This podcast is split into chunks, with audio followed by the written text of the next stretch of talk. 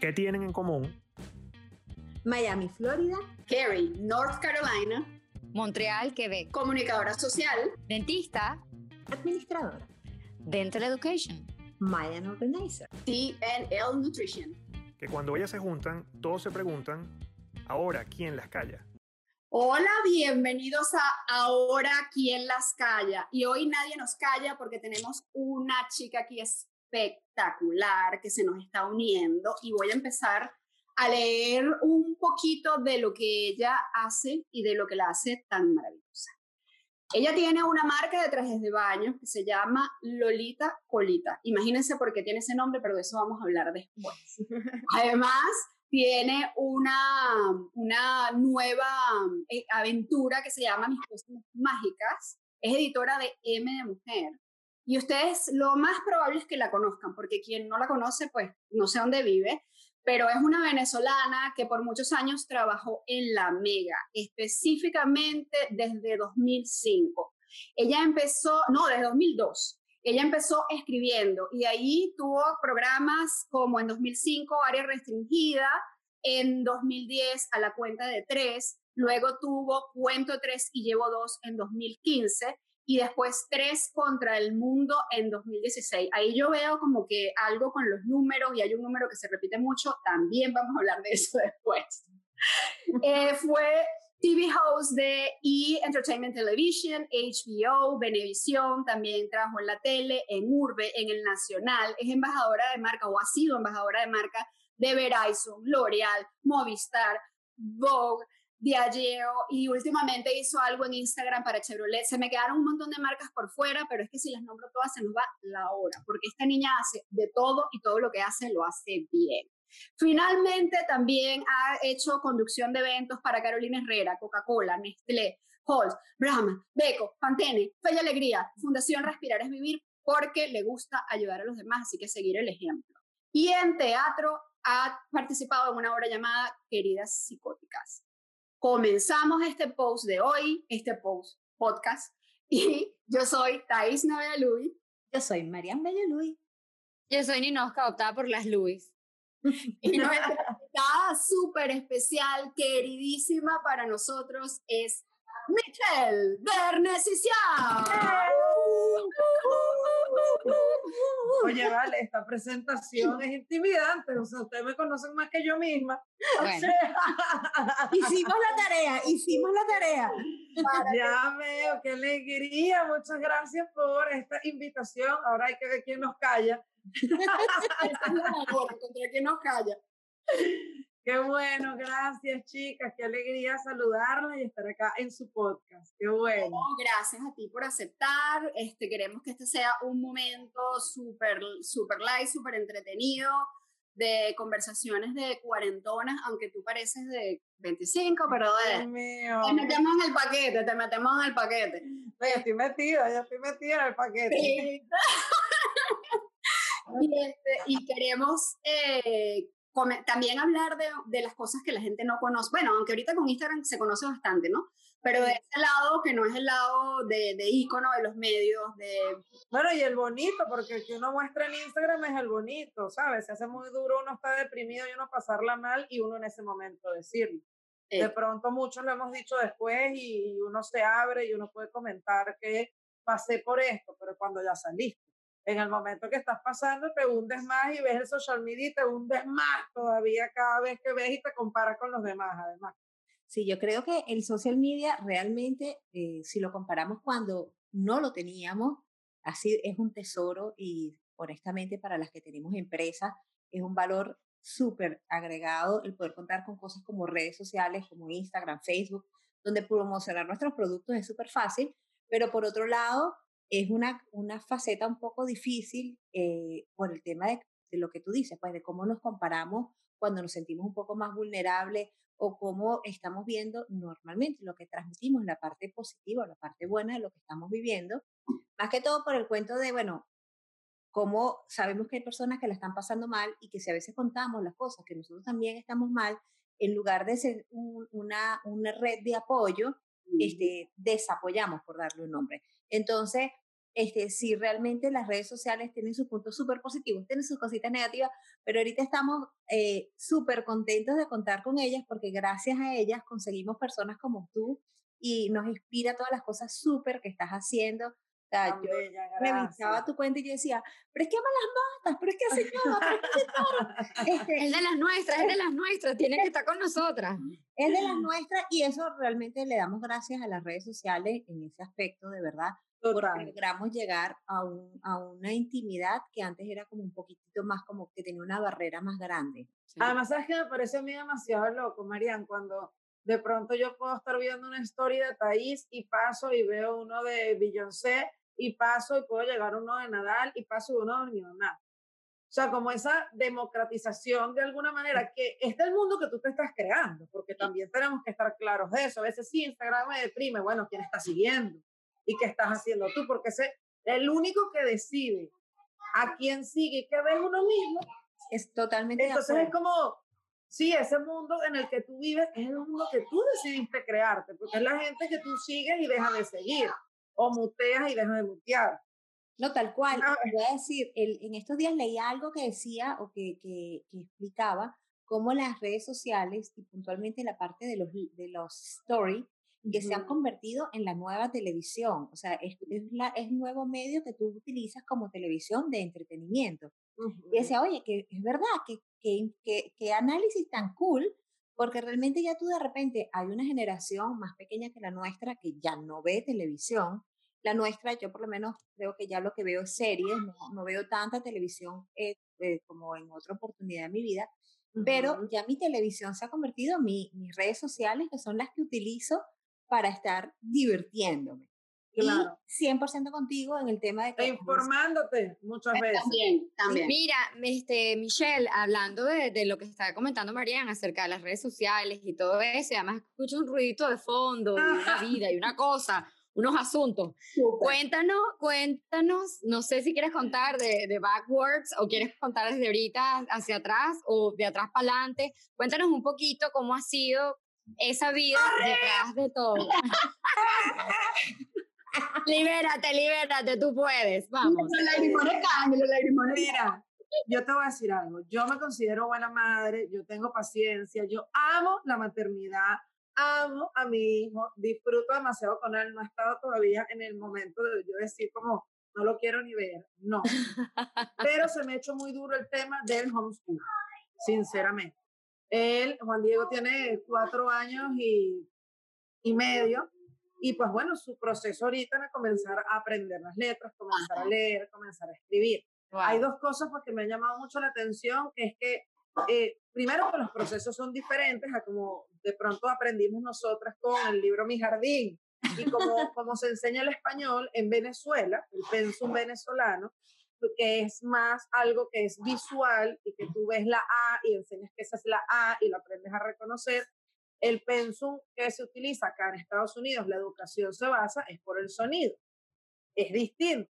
Entonces, claro, pues, uno que no sabe, yo no estudié para esto, no tengo la menor idea, trato de leer, de preguntar, pero uno no sabe. Entonces, me tomó un tiempo pues decidir y ver cómo distribuíamos, cómo enseñarlos, porque pues bueno, uno por supuesto quiere que ellos aprendan a hablar español, que mantengan el español, que aprendan, además yo digo, bueno, ellos van a aprender español a hablar, pero yo quiero que aprendan a leer y a escribirlo también, porque eso va a ser un valor agregado que va a tener él más adelante. Entonces, bueno, ha, ha sido complicado porque entonces, claro, me sentaba con mi jardín y el libro en inglés. ¿no? esta es la A, esta es la A Bien, eso ya lo tiene claro, estupendo. Pero entonces no sé, supongo. Mira, tú sabes que cuando mis hijas estudian en un colegio, yo vivo en la ciudad de Montreal y ellas, bueno, ellas hablan ahorita cuatro idiomas, pero cuando ellas empezaron el colegio, ellas empezaron en el Colegio Francia, en Caracas. Y eh, bueno, ahora estaban muy chiquiticas, pero una de las cosas, y esto es una, una anécdota de la directora del Colegio Francia que nos explicó, que los niños aparentemente em, empiezan el proceso de leer y escribir, o sea, tú, tú aprendes un idioma, no importa el que sea, pero el proceso de leer y escribir, aparentemente, tu cerebro lo hace en un solo idioma. Y después de que tú aprendes a leer y escribir en ese idioma, una vez que tú aprendes otros idiomas, siempre y cuando tengas el mismo alfabeto, eh, no, no, es lo mismo que ocurre cuando estás aprendiendo mandarín, árabe o otro tipo de, de, de, de, escritura, de otro tipo de lenguaje, ¿no? Claro. Pero siempre sea el mismo alfabeto, tú aprendes, tú ese proceso como tal, es un proceso que haces en un solo idioma y eso no te va a limitar jamás en aprenderlo luego en los otros idiomas. O sea, automáticamente. que yo con, con, los dos libros la estoy cagando. No, yo no, sé si la estás, yo no sé si la estás cagando.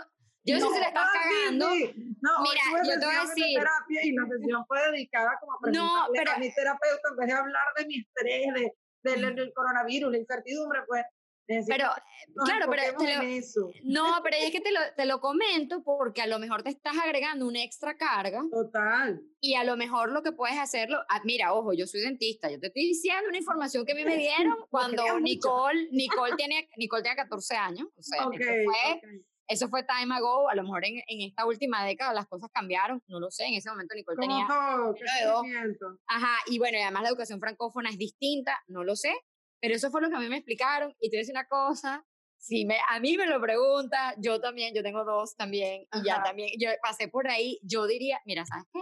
Simplifícame la vida.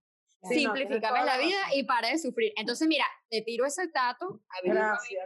y de repente, a lo mejor es útil. Llamaré. no, que tenía razón. Mira, Michelle, pero sabes que también, que una cosa importante es que tratamos de, como que, de hacer las cosas, que es una de las cargas que nos pasa mucho a las mujeres, que tratamos de hacer todo en un nivel como de perfección. Nos exigimos tanto constantemente de, sabes, que tenemos que cocinar y hacer desayuno, almuerzo, cena y que quede rico y que no se queme. Y, y que quede, y que quede para foto de Instagram. Y yo, modo organizer, tener las camas que queden perfectamente lisas, con un grado de locura un poco más alto. Este, cuando tras, vas metiéndole más carga, o sea, chama, te vuelve loca. O sea, eh, estar haciendo homeschooling de un bebé de cuatro años ya es, una, ya es un reto donde lo ponga. No, o sea, que, ¿cómo que, que, que, aprendí ayer está ahí, OCD, o, o, OCD, OCD.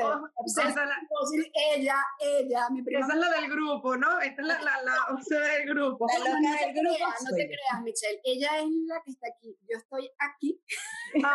y mi no está aquí.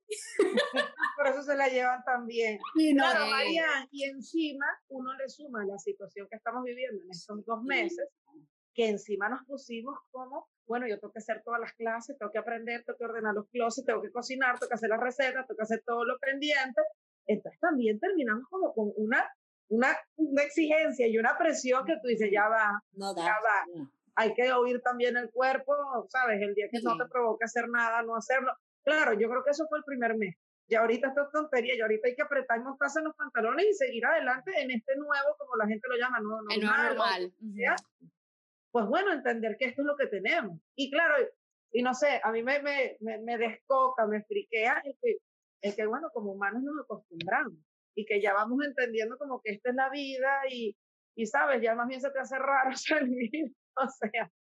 Tal cual. bueno, es lo normal, ya estar en la casa, hacer todo de aquí, buscar trabajar desde aquí. Tú, sabes, tú sabes que nosotras hablamos en estos días, estuvimos conversando las tres y de hecho tenemos un episodio entre nosotras tres íntime este, acerca de la reinvención y de los cambios de la inmigración y no sé qué qué. cuéntanos un poquito ese proceso tuyo porque bueno, la lista y el CV que tienes es una cosa pesadísima y con muchos contactos y muchas relaciones y todo y luego, bueno, por lo que veo vives en la ciudad de Miami, este, más o menos cómo fue ese proceso, cómo ha sido ese transitar tuyo de esa, pues, es una de las cosas que hablamos mucho, ¿no? El tema de las relaciones cuando vivíamos en Caracas y cuando nos tocó irnos. A ver. Totalmente, y que creo que uno, eh, desde la ignorancia, eh, bueno, en mi caso que yo nunca me había mudado de país, pues uno siempre cree que todo es más fácil y más sencillo. Y, y, bueno, uno lo ve distinto porque uno, bueno, uno llega con ganas de comerse el mundo cuando tú te vas para otro lugar. Eh, por suerte sí, conozco mucha gente, pero las cosas no son como uno cree, como, como ya no va a encontrar trabajo en radio. ¿Tú qué crees? ¿Tú qué crees? Cuando además hay que sumarle que tu vida está cambiando, que tú tenías mucha ayuda, ahora no tienes, que yo no lavaba ni un plato, que yo no limpiaba, que yo no hacía un montón de cosas. Entonces, sí ha sido un proceso que ahorita lo veo más claro. Yo voy a tener tres años acá, lo entiendo distinto. Yo me vine, yo di a luz acá, luego regresé a Venezuela, estuve un año en Venezuela y bueno, haciendo mis intentos por seguir allá, por, por continuar con Lolita Colita, con continuar lo que uno había crecido, porque la verdad, no sé, yo cuando, cuando echo para atrás, yo digo, qué loco que hace cinco años, pues yo estaba ya, me iba muy bien con todo y toda la situación que había, este, ¿sabes? La paradoja venezolana. claro, o sea, yo estaba feliz.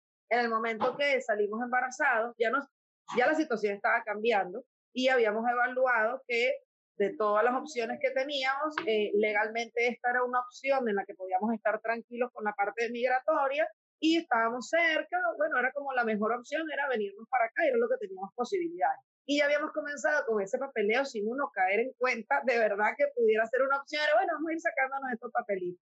Cuando salimos embarazados, pues bueno, son como dos cosas, pasaron de verdad en dos semanas que nos aprobaron los papeles y nos enteramos que íbamos a tener un bebé. Y nos vinimos. Claro, uno también en posparto, que entonces dices, bueno, no tuviste suficiente con que, o sea, mira, yo yo te digo, Ninoska, yo ahorita en este momento, que Juan Diego tiene cuatro años y medio, es que comienzo a sentirme un poco estable después de que salí embarazada y que no, no había tenido tranquilidad, porque no, no era nada como yo había soñado, la casa que me compré en Lomas de la Lagunita, con el jardín donde iba a crecer mi hijo, con mi perro, o sea, ese mundo mágico. Y esa familia perfecta o esa imagen de familia que uno venía trabajando, bueno, se desmoronó en un momento. Y de verdad, o sea, hasta hace nada, a mí este proceso me pegó sin darme cuenta. Hace quizás un año que comencé a darme cuenta, yo estoy deprimida. O sea, yo estoy deprimida, estoy pasando un proceso, yo nunca me había deprimido y lo puedo decir, sufría de ataques de ansiedad sin saber que tenía tampoco ataques de ansiedad y que ese era el nombre. Y yo creía que, bueno, yo, bueno, sí, es que yo se me da una cosa aquí y yo soy así, esto es normal que se me apriete el pecho y las palpitaciones y los pensamientos me abruman yo pensaba que era normal y que a todo el mundo le pasaba y que todos estábamos así de locos. Yo creo que sí estamos todos así de locos, pero tiene un nombre. Claro. y bueno, y lo vas reconociendo. Comencé a tener unos episodios de ataque de pánico que tampoco se me habían presentado antes. Eso es horrible. Pues muy duro. Y pues bueno, me tocó poner en orden las cosas y darme cuenta que creo que ha sido una como de las cosas más duras es que sí, yo había hecho todo eso, yo había hecho toda esa carrera maravilloso, pero quizás ni yo misma le había internalizado. Y tenía 20 años haciendo una carrera que el crecimiento era externo. Que yo no me sentaba a meditar o a pensar o a entender lo que estaba pasando. Entonces fue como, ajá, sí, crecí 20 años afuera, esos 20 años donde crecí adentro. O sea, quizás, no sé, en el momento que di clase de, de, en, la católica, di clase en una oportunidad y fue como, mira lo que sabes, o sea, de radio, ¿sabes? Fue como golpearme cuando me siento con un pensum, cuando comienzo a revisar. Saluda, hijo. Qué lindo. Diles, hola, hola chica. Hola. Mira, Marianta Ninoca. Lánzales besos. Hola, guapo.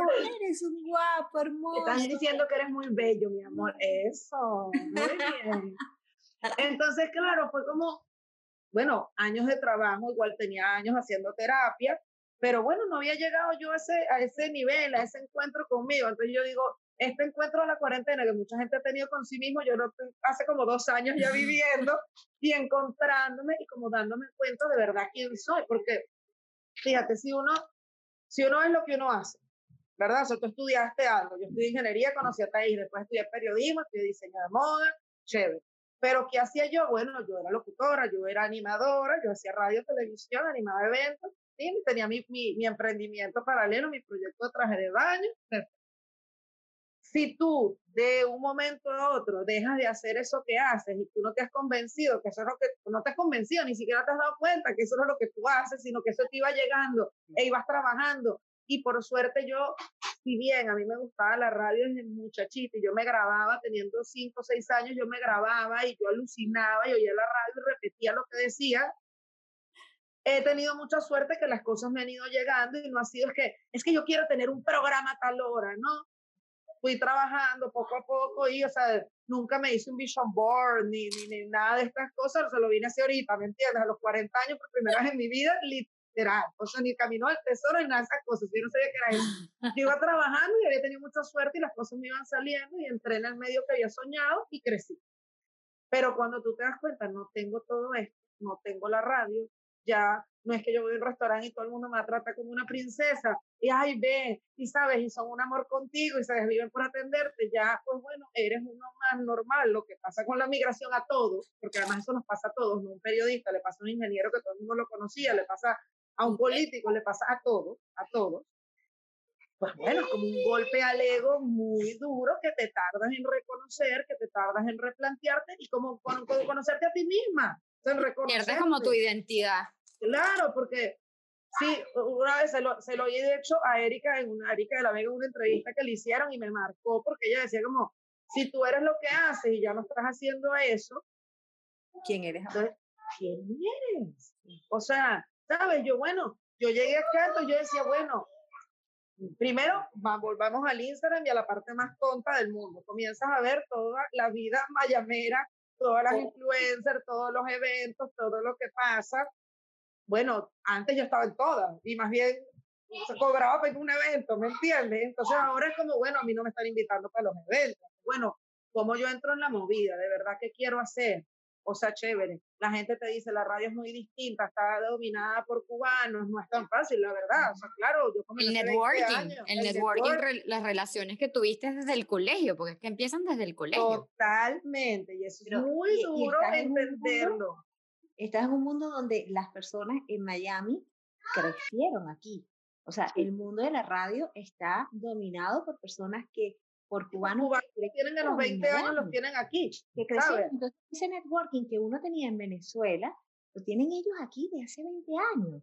Y, y, además en Venezuela, y nosotros venimos de Caracas, de ese 5%, como dice, no sé quién fue que dijo, de la parte blanca la carabota, o sea, de, la bubble, de bubble, y cuando empezamos a ver, seguramente tenemos 200 amigos en común, ¿sabes? Porque Totalmente. Todos venimos del mismo sitio. Sí. Así es, así es.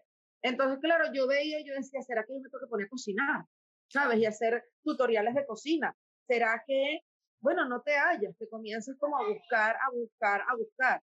De pronto en esa búsqueda, como que un día digo, pero, ¿qué carajo hago yo? Buscando y pensando, yo, o sea, los influencers inventan un producto para venderlo. Yo tengo mi marca hace 10 años, lo que pasa es que nunca la vendí como que fuera mía, porque yo siempre decía, bueno, yo tengo que tener algo paralelo por si un día yo cometo un error y mi carrera se va para la ñoña mi plan B bien montado. Era un plan B, ¿sabes? Se filtra un video mío desnuda que no me lo he hecho, pero uno no sabe si algún Pero nunca sabe las, las capacidades de edición de los demás. O no sabes si te grabaron y no te avisaron, ¿tú me entiendes? Entonces tú dices, sí, mi carrera. Bueno, con eso se me hubiese explotado la carrera, la verdad. Claro, sí, en otra área, en otra área. No, no, no, pero eso te hubiera servido un montón. Me hubiese servido más, totalmente. Entonces, claro, yo nunca vendí Lolita, fíjate, yo, yo ahorita, este año, fue que yo monté fotos mías de Lolita Colita en el Instagram y en la página. O sea, que abres la página y hay una foto mía de Lolita Colita con mi Lolita Colita practicando paddleboard, pero yo antes no lo hacía, porque lo tenía, este es mi negocio paralelo. Yo ni hablaba en la radio, yo ni nombraba Lolita Colita, o sea... Lo tenías como, como bien separado, una entidad separada a ti. Sí, y bueno, también como, no sé, era como un tema ético también de no abusar del medio que tenía y el alcance que tenía para, para consumo personal. Quizás hoy en día digo, qué tonta, me debía haber explotado más, pero pues bueno, fue la manera como lo vi en ese momento. Pero yo también creo, ah. disculpe, yo también creo que fue como un punto de honor, porque Lolita Colita crece sin la sombra o, la luz. Claro. Tiene más mérito incluso, claro. Totalmente. totalmente. un punto de honor. Yo logré esto como entrepreneur a pesar de que mi otro trabajo o a lo que, lo que públicamente me, me hace ser conocido es Totalmente, totalmente, ahí, tal cual. Y fue como, bueno, vamos a hacerlo así. Claro, después de mucha búsqueda, después de mucho entender, después de que yo amo la playa, amo el mar, busqué un lugar donde viviera muy cerca del agua. Qué envidia. Sí, no te, no te voy a voltear la cámara porque me vas a matar. No, bueno, Yo, no, yo no te voy a poner el forecast de mi aplicación del teléfono porque te, vas a te va a dar pena, pues. La señora. No que tiene la playa, sino que ahora tiene pet manatís, o sea. Sí, tengo mascota, tengo manatí, no, tengo varios manatíes de mascota. ¿En serio? Wow. yo vi en tu Instagram. Una cosa monstruosa, gigantesca, hermosa.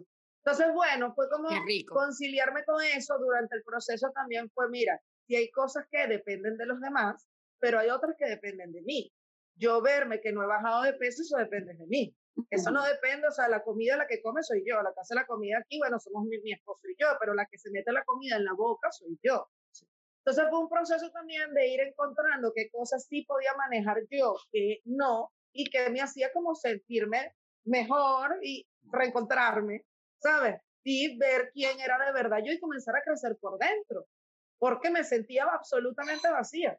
O sea, me sentía desconocida, me sentía vacía, me sentía que yo no sabía cómo manejar triunfos y fracasos porque pues había estado acostumbrada a tener triunfos, a tener triunfos, a tener triunfos y que fuesen celebrados externamente.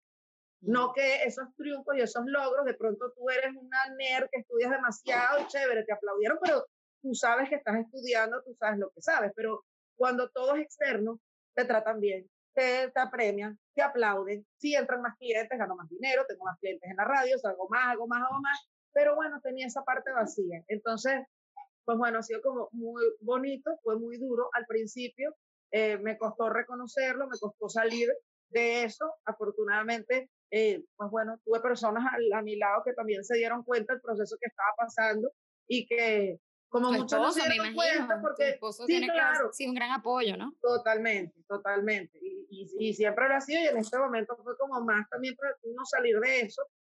Pero me pasó que me alejé de todas las, o sea, tengo mucha gente conocida aquí, pero cuando uno se deprime, uno se aleja de la gente.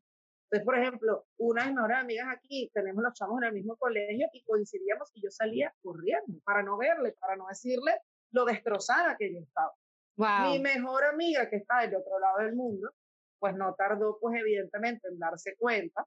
Que algo pasaba. Y decirme, necesitas un cambio, chévere, estás haciendo terapia, si no necesitas un cambio en la terapia, necesitas ver qué haces porque no estás bien. O sea, estás, ¿qué es esto? Entonces, ¿sabes? Comencé a tener los ataques de pánico, entonces esperaba, hablaba con mi, mi esposo, estuvo viajando, trabaja en cine y en televisión y en series, entonces estuvo, estuvo filmando en otro lugar, esas semanas que me quedé sola, pues me desplomé. Entonces, bueno, fue como de eso que fue hace un año. Bueno, yo fue, ha sido un renacer. O sea, ¿sabes? Muy loco, muy bonito, a la par de la maternidad que te da en la madre, a la par que te mudaste. Entonces, claro, a nosotros nos ha tocado muy duro porque si ya mudarse es duro, de, de apartamento en la misma ciudad. Exacto. Te dicen, todas las embarazadas se quieren mudar, eso es una burrada, tienen que estar estables. Okay te mudas de país, mandas tu carrera, que pues bueno, por fortuna había sido exitosa, pues para mí yo me sentía muy bien, vivía de eso, o sea, hacía un trabajo que amaba con locura, lo mandas todo al carrizo. Entonces, pues bueno, es como, ok, que vamos a ordenarnos aquí, vamos a ver de verdad qué quiero hacer, qué soy. Entonces, bueno, retomé yo nunca había abandonado a Lolita, pero nunca la había visto con esta visión de, de, de aprovecharla yo, de explotarla yo, de, de, sentir que era mi marca y no inventar, bueno, voy a sacar unas franelas que digan, ¿sabes? El nombre de mi blog. No, oye, yo tengo un producto que lo que hace hace 10 años, ¿sabes? Tiene todo. Entonces, bueno, me enfoqué un poco más en este tema, me fui como dando cuenta de que, bueno, que tenía que cambiar los hábitos alimenticios, que tenía que comenzar a tener otras rutinas de ejercicio, sobre todo el tema de la alimentación, que tenías que optimizarlo para ver los cambios que hacías en el ejercicio, porque siempre me ha gustado entrenar. Eso es lo que te iba a decir, porque además yo veo que tú eres bien outdoorsy y también haces full ejercicio, entonces me, me llama la atención esa, esa dicotomía, ¿no? Bueno, o sea, siempre había hecho y la verdad siempre seguía haciendo, pero no tenía la madurez del tema alimenticio, la verdad. pero no es, que, no es que era la madurez, también estabas pasando por un proceso donde el, tema alimentación cae dentro de las cosas que se ve afectado. y, son, y las que uno piensa que son menos prioritarias. Totalmente, y que las pagas como, bueno, no tienes nada que hacer, come. Tienes tal, come. Tal, come, come, Te come. dando cuenta que, que realmente el, el, el, el, ser tan exigentes con nosotras, que vuelvo al mismo punto uh -huh. donde arrancamos al comienzo, al ser tan exigentes como, como mujeres, nos hace irnos bloqueando sin darnos cuenta de cómo nos está afectando internamente. Entonces, vas como que poniendo capas que van haciendo que tu vida en teoría sea perfecta, porque sí es perfecta, porque cuando te sientas y analizas, dices, oye, tienes un esposo, tienes un bebé sano, tienes, tienes salud tú misma, comida, tienes trabajo, pero el, el irte exigiendo tanto hacia afuera, con capas hacia afuera, hacia adentro va creando un hoyo horrible. Entonces. Y lo que, y lo que espera la gente de ti, María, que, que ahí viene la parte más dura, porque la gente ni se imagina lo que para uno puede significar que todo el mundo. Y, y, y no estás haciendo radio todavía, que puede ser una pregunta muy tonta, y a veces, como está estructurada la pregunta, pues te dan la madre, ¿sabes? O sea, porque como que sí, bueno, ¿y qué estás haciendo? No, bueno, soy editora de esta revista, estoy haciendo esto, estoy haciendo lo otro. Entonces, claro, uno encontrarse y uno sincerarse y uno ver de verdad, mira, ¿qué carrizo quieres hacer? ¿Sabes? O sea, yo me imaginaba a los 80 años haciendo radio y me sigo imaginando. A ver. Sí, probablemente me sigo imaginando y creo absolutamente, no sé, será radio, será un podcast, o sea, no lo sé. bienvenida, bienvenida. Claro, o sea, bueno, hice, el año pasado estuve haciendo un podcast que, pues bueno, era de maternidad.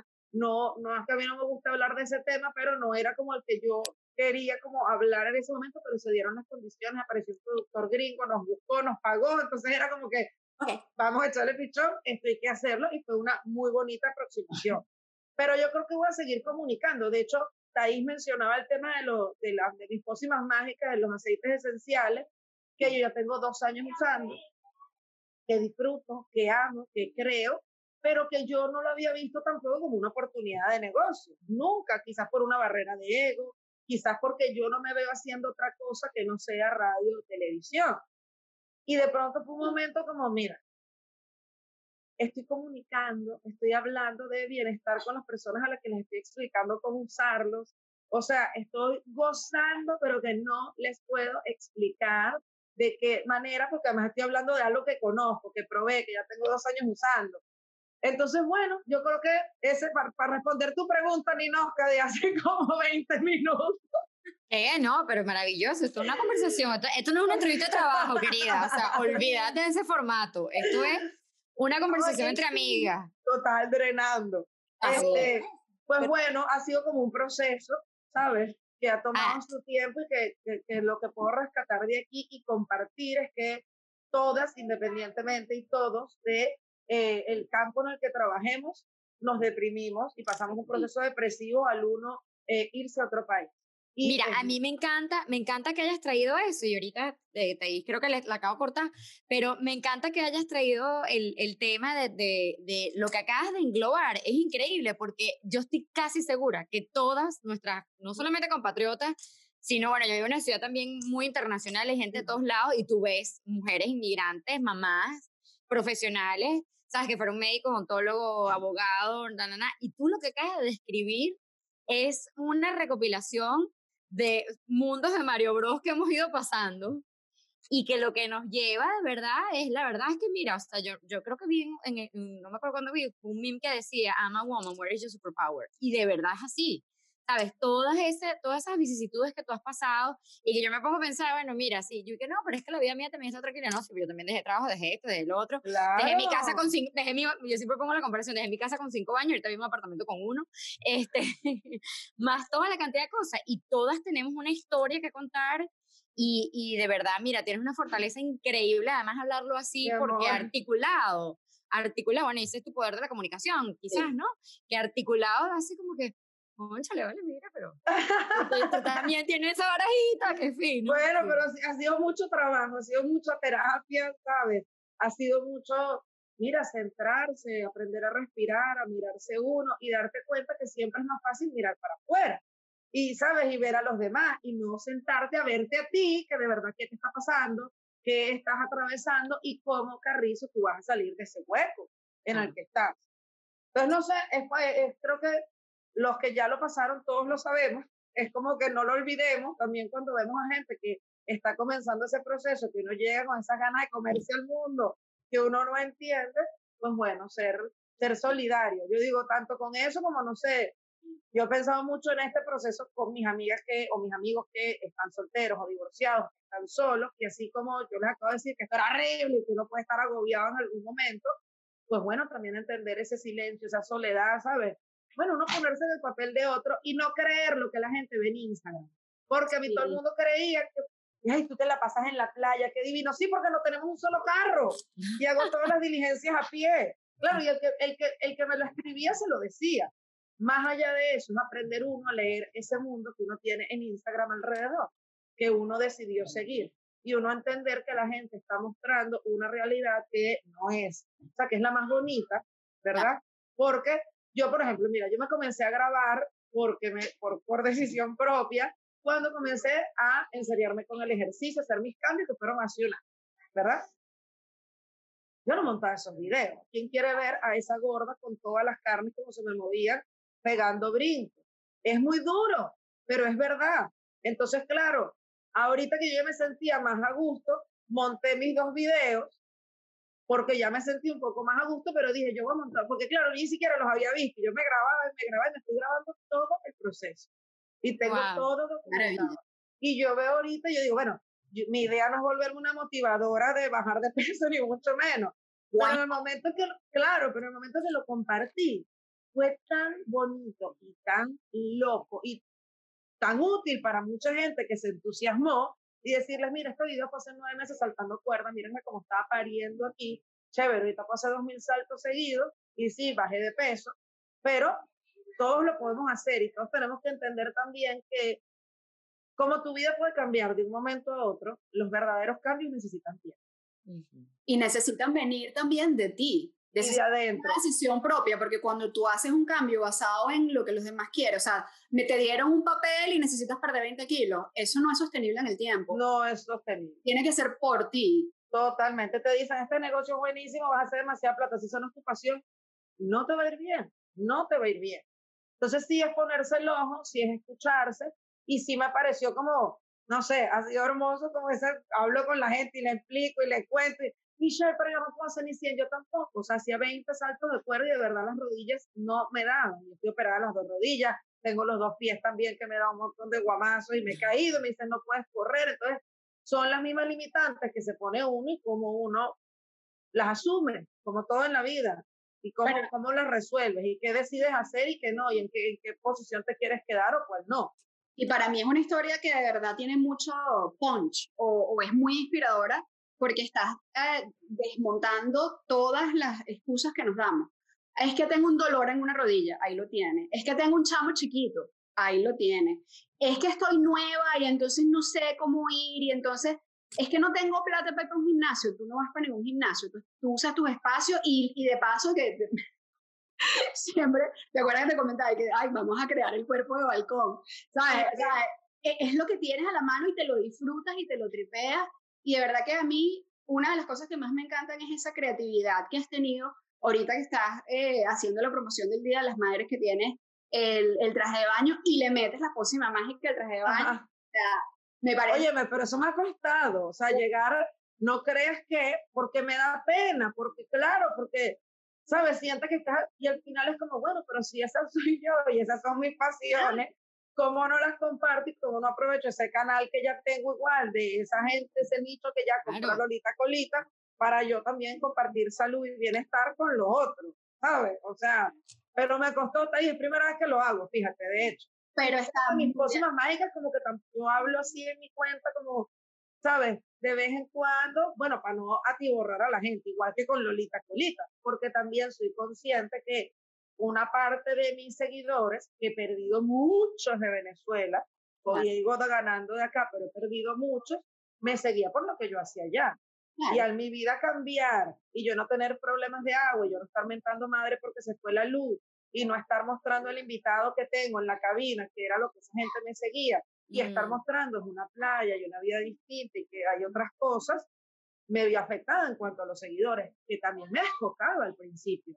¿Saben? Y sufría, pero ¿cómo estoy perdiendo tanto? ¿Pero cómo tengo menos seguidores? ¿Pero cómo tengo menos seguidores y no logro entender? Y fue como, ¿qué te interesa a ti tener? Unos seguidores que están alejados de tu realidad, que te siguieron en un momento, pero que ahora tienen otros intereses y tú otros, y que si a ver vamos, yo puedo seguir vendiendo algunas cosas para Venezuela y no es que soy desagradecida, malagradecida ni nada, pero pues bueno, hay que saber. La realidad es otra. Claro, la realidad es otra. La realidad es otra, o sea, claro. el, cambio en tu vida eh, no fue mudarte de las Mercedes para el cafetal, el fue mudarte de Venezuela a Estados Unidos con todas las cosas que trajo, contrajo el, el, el haberte mudado. El cambio. El, cambio. Es como soltar el, el, teléfono, comprar el nuevo, el nuevo chip y dejar el WhatsApp de Venezuela. que a todos nos ha pasado en algún momento y uno se queda como amarrado hasta que cambias de celular y es que, a juro, tienes que cambiar el WhatsApp porque te manda el mensaje y te fregaste. Es que puntualmente, es que es, es, un, es una de las cosas que yo siempre me río cuando tú ves que la gente recién llega. Llegan a Estados Unidos y te van diciendo, no, bueno, y tu teléfono es tal, pero por WhatsApp todavía tengo el de Venezuela. Déjate, mariquera, y suelta ese teléfono. Desapego, desapego. Mira, yo en Venezuela llegué a tener tres números de teléfono por cosas de la vida. No bueno, yo que no tenía eso, yo tenía dos.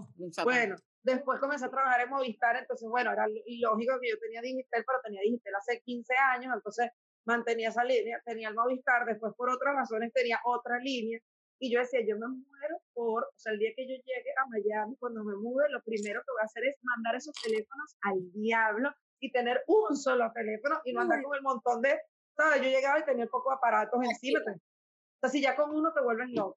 Imagínate tú andar con tres teléfonos, o sea, era absurdo. Pero bueno, son, son renuncias que vamos haciendo y lo que dice, lo que decía País ahorita, ese desapego que bueno, que hay que entender y que nos tarda y que nos cuesta y que lo vivimos con las noticias y que lo vivimos con todo y que a veces cuando mientras estamos en nuestro país somos muy egoístas y vemos todo distinto y pues a veces piensan que la gente no tiene problemas, ¿no? Nosotros cambiamos unos problemas por otros, o sea, Total. sí, o sea, yo estoy desapegada ahorita al tema de la gasolina, estoy pendiente porque mis papás están allá y lo están viviendo, pero yo tengo otros problemas ahorita en este país que no son menos, o sea, son distintos, aquellos son inhumanos, y estamos conscientes, o sea, lo, lo, que nosotros hemos vivido y lo que nos tocó vivir a nosotros en los últimos 20 años, o sea, no tiene ni pies ni cabeza, o sea, es una cosa que no es humana, ¿sabes? No tener agua, o sea, pero bueno, pero bueno, me cambiaron y bueno, por eso de pronto uno decidió irse, ¿me entiendes? Que a veces son las conversaciones que uno tiene con, con las otras personas, pero tienes otros.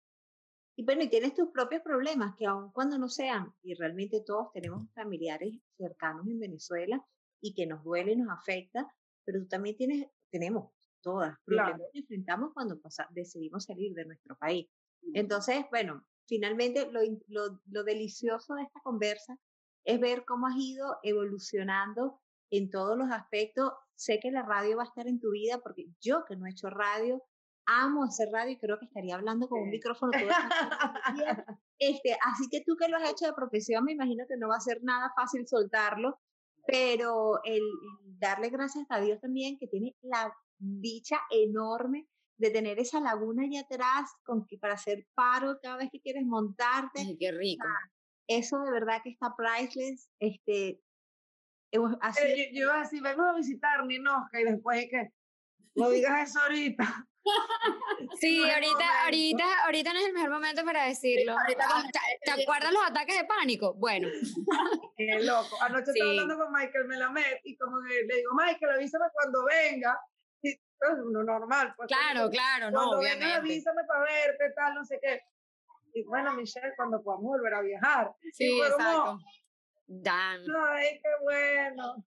Es verdad, nosotras tres hemos estado con el cuento de que queremos viajar Así como que, bueno, no veis clase, estamos trabajando remoto, ¿por qué no nos vamos para Carolina del Norte o por qué no bajan todas para Miami?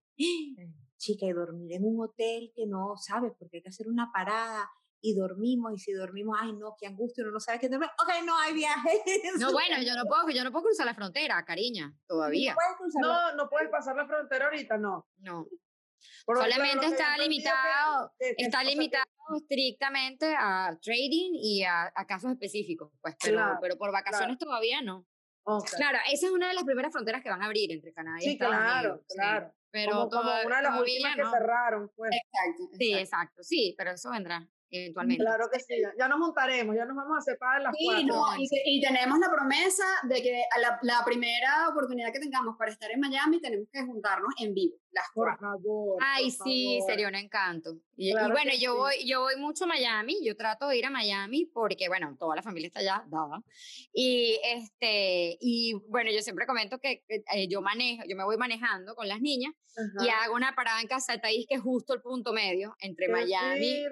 Entonces, bueno, ahí, ahí pues me la llevo, me arrastro y nos vamos para allá. El próximo es eso, que ella me haga pick up y yo sigo con él. Por favor. Mira, te tengo dos preguntas para terminar de redondear este rato porque ya estamos, sé que tienes otras cositas que hacer justo después y ya estamos así como que entiendo. Una es, ¿qué es lo que más te ha gustado de lo que has aprendido que ¿Cuál ha sido tu descubrimiento más maravilloso sobre ti? Y la otra, no me la vas a hacer las dos seguidas para yo pensarla. Sí, pero voy a hacer las dos Porque esto me lo debías haber dicho antes, chica, para yo pensármelo. ¿Cuál, ¿Cuál respondes primero, cuál respondes después? Con ese mail tan bonito, todo explicado, la invitación tan formal, usted me tenía que decir que venía con esta intensidad de preguntas, chica. No, y yo te tengo tres para cerrar, pero esas no son difíciles. No, pues esas, son, no son no difíciles. No preguntar nada, tranquila. sí, esas son Pero bueno, la otra pregunta es, ¿tienes una cábala con, con ponerle números a, a, los nombres de los programas? ¿Tienes una cábala con el número 3? Porque me di cuenta que se repiten los últimos tres programas. Cállate que yo acabo de anotar cuando tú dijiste, o sea, a mí me encanta el 3 y el 11, son como números que se me repiten todo el tiempo, no me he llegado a obsesionar con el tema ni a estudiar. Pero ahorita cuando estaba tú leyendo yo decía, y tú lo dijiste, y dije, qué loco, yo no me había dado cuenta de esto. Claro, el día de la cuenta de tres, si era un nombre de un programa que existía, yo llego, sale Erika de la Vega, me ponen a mí con Enrique Iván, llegué con ese nombre. Cuando ese programa, que le he ido muy bien, que tenía ya nueve años al aire, deciden moverlo y salir del aire después desarman el equipo, fue como una manera de hacer esa transición, que después le pusieron Cuento 3 y Llevo 2, que era otro nombre que también, pues, tenía sentido con a la cuenta de tres, cuento tres y llevo dos, también era de contar, y aquí estamos pasando de ser los tres a ser dos. Entonces sí fue como intencional, como esta decisión de pasarla ahí. Pero de resto sí me ha venido apareciendo, o sea, muy loco, no sé por qué, la verdad. Bueno, me, quedé pensando. Tenemos tarea para que estudies entonces. una tarea obsesiva para estudiar este fin de semana. Bueno, la buena noticia es que volverás. Totalmente, totalmente, qué bueno. Bueno, me, me, encanta, me encanta saberlo. Y mira, no sé, qué que, ha sido como lo mejor que he encontrado en mí, o sea, que he aprendido, que he descubierto de mí durante este proceso. Ajá. Wow, es que mira, qué, qué pregunta tan difícil, ¿oíste? Yo creo que, a ver, ¿por dónde lo, creo que habían cosas que siempre me habían gustado mucho y que las tenía eclipsadas, opacadas o ni yo misma reconocía, más allá de mostrarlas, sino que, pues bueno, yo las explotaba y yo las exploraba. Ok. Y este periodo en el que he tenido para, aparte de la depresión, pues uno buscar qué hacer, reinsertarte laboralmente eh, y encontrarlo, me ha hecho encontrar pasión en esta otra parte hippie que tenía en mi vida, que siempre había estado, yo siempre había regado las plantas y me pongo a echar cabeza y digo, bueno, yo desde chiquitica iba para la casa de mis abuelos y yo, yo jugaba esa poco, poco de matas, pasaba horas y veía cuando salía esta flor, no salió, pero ha sido como ese... Reconectarte con la naturaleza. Sí, reconectarme conmigo misma, creo que ha sido lo más bonito. Con la, la naturaleza me ha ayudado sin duda alguna pero el redescubrirme y reconectarme y darme cuenta de verdad quién soy yo. Y, y creo que te lo podría, mira, la respuesta es esta, tu país. Podemos borrar todo esto, ¿verdad? Borren esta vaina. No, mira, creo que había sido muy, muy negadora de mi intuición, de mi tercero. y lo había, lo había callado por mucho tiempo, eh, lo había desvalorizado, había sido más, más pragmática en muchas cosas y creía que esa ansiedad a veces se la atribuía a otras cosas y no me daba cuenta y están demasiado de la mano. O sea, demasiado de la mano, más allá de que sí puede ser una condición y que me estaba dando, esas cosas me daban porque algo estaba pasando en mi Y yo, pues bueno, no lo lograba leer y no lo lograba ver. Entonces ese de como abrir el tercer ojo, y de verdad seguirlo y creerle y creer en ti, que era más allá de creer en lo que te decían los demás y por dónde te llevaba el río. Y vamos a hacer esto, sí, claro, elegí esto, sí, esto no, pero yo iba para adelante. No te puedo decir que hice cosas que, que yo no me sentía bien, que no me hagan sentir orgullosa, que me arrepiente, no para nada. Porque bueno, siempre fue positivo en el momento que pude elegir, elegí entre lo que quería, lo que no, y muy bien. Pero quizás no me oía, porque no me conocía. ¿Sabes? Y no seguía esa intuición. Entonces creo que lo más bonito de todo este proceso ha sido, usted tiene una intuición que todos tenemos, algunos más desarrolladas que otros, hay que oírla. Párale bola. O sea, hazte caso. Si eso te está diciendo, se escucha tu corazón. Ponte la mano en el corazón de verdad cuando no sabes, porque yo soy la mata de la indecisión, mi marido también. Y nos oh. salió un muchachito que por suerte no sumó las dos cosas. Sino que sabe lo que quiere. Ese es. O sea, tú le puedes preguntar, elige aquí, mira, nosotros salimos a comprarnos algo cuando uno iba a comprar algún lugar. No, los encuentro que, que ayer corriendo con los zapatos, no estoy corriendo con los zapatos indicados, me hicieron mucho daño entrenando y no me compraron los zapatos nuevos, pero necesito ir a donde alguien que me diga cuál es el zapato indicado. Y le digo a mi esposo, noche corriendo, le digo, estos zapatos, o sea, de verdad, qué loco, o sea, corrimos 10 kilómetros y tengo los pies dormidos, calambre, la fosita plantada, ta, ta, ta, vamos a, comprar, vamos a comprarte unos zapatos. Coño, o sea, no los quiero comprar por internet, yo necesito ir, que me enseñen. Entonces, bueno, oírme, ¿sabes? Oírme, a oírme, aprender a oírme, aprender a seguir esa intuición, el hacerme caso y darme cuenta que cuando tengo que elegir, pues de verdad ponerme la mano en el corazón, respirar y no hacer el ejercicio. Mira, yo, yo soy de imbécil, ¿sabes? Te van a morir de risa con esto. Yo llego a poner en práctica por herramientas que me han dado hace muchos años. Yo escribo en dos hojas las dos opciones que tengo, las pongo boca abajo en el piso y me paro sobre una respiro para ver cómo me siento. pero eso está buenísimo. Paro sobre la otra y respiro a ver cómo me siento cuando no hallo, ¿sabes? Voy o no voy, voy o no voy, es que quiero ir, pero entonces no me provoca, pero es que no puedo, pero entonces yo quiero ir, pero es una cosa pendeja y tonta, ¿me entiendes? Que tú dices como que no puedes ser tan indecisa en la vida porque eres así. Y hacía ese ejercicio. Entonces, ahora la práctica ha sido como, bueno, no llegar a eso, de verdad, antes de tener que escribir en un papel, ponerlas en el piso, respirar. Miren, eso es buenísimo, de verdad se paran en su papel boca abajo y ven cómo se sienten, cómo está su equilibrio, wow, cómo, se paran, cómo está su balance. Van y se paran en la otra. Y ven en la que se sientan mejor. Una las va a mover y no las va a hacer sentir tan cómodas y en la otra se van a sentir más a gusto. Mira, es que te voy a decir algo, sin saber, cuando tú escribes, le inyectas energía a lo que estás escribiendo. Y eso es lo que hace que cuando te paras sobre ese papel, la, energía vibre de una manera diferente sobre uno o sobre otro. Entonces, el tema realmente energético, si quieras ponerlo, agarrar dos eh, monedas y ponerlas y después escogerlas, igual las cargas de energía cuando estás pensando sobre eso. Pero hoy me voy encantada de haberte conocido, de haber conversado contigo y dándote las gracias porque de verdad eh, a veces con toda esta corredera con la que estamos viviendo no nos permitimos escucharnos más o eh, tomar un poco más atención a lo que nuestro tercer ojo nos está dando o nos está dictando, porque la velocidad en la que estamos corriendo va en, 33 como los discos anteriores y no, y no estamos corriendo o no estamos escuchando lo que nos está diciendo el universo. Así que me voy yo y sé que mis amadas también con muchos aprendizajes de tu parte, agradecida porque me, hemos estado conversando y me has hecho un... Sí. Ah, Mira, te iba, te iba a comentar, este, bueno, yo soy amateur corredora también, me gusta correr. Este, en, claro, eh, lo ideal es que te evalúes.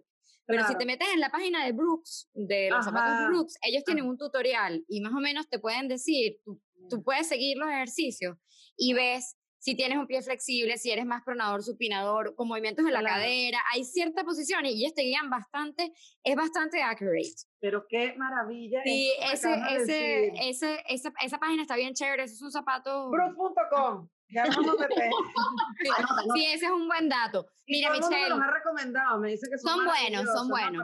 Son, buenos. Yo todavía no, no estoy casada, casada con ellos, pero yo me casé con los El Cayano y ahorita siento que estoy dando coche con los Brooks, pero bueno, pero son muy buenos, pero son muy buenos. Okay. Mira, Michelle, de verdad, muchísimas gracias, de verdad, ha sido súper agradable. Esta es tu casa, bienvenida para que vengas cuando quieras, o sea, siéntete libre de autoinvitarte, de verdad. Bienvenida a la ciudad de Montreal, además, cuando quieras. Y tres preguntitas antes de ir, Michelle.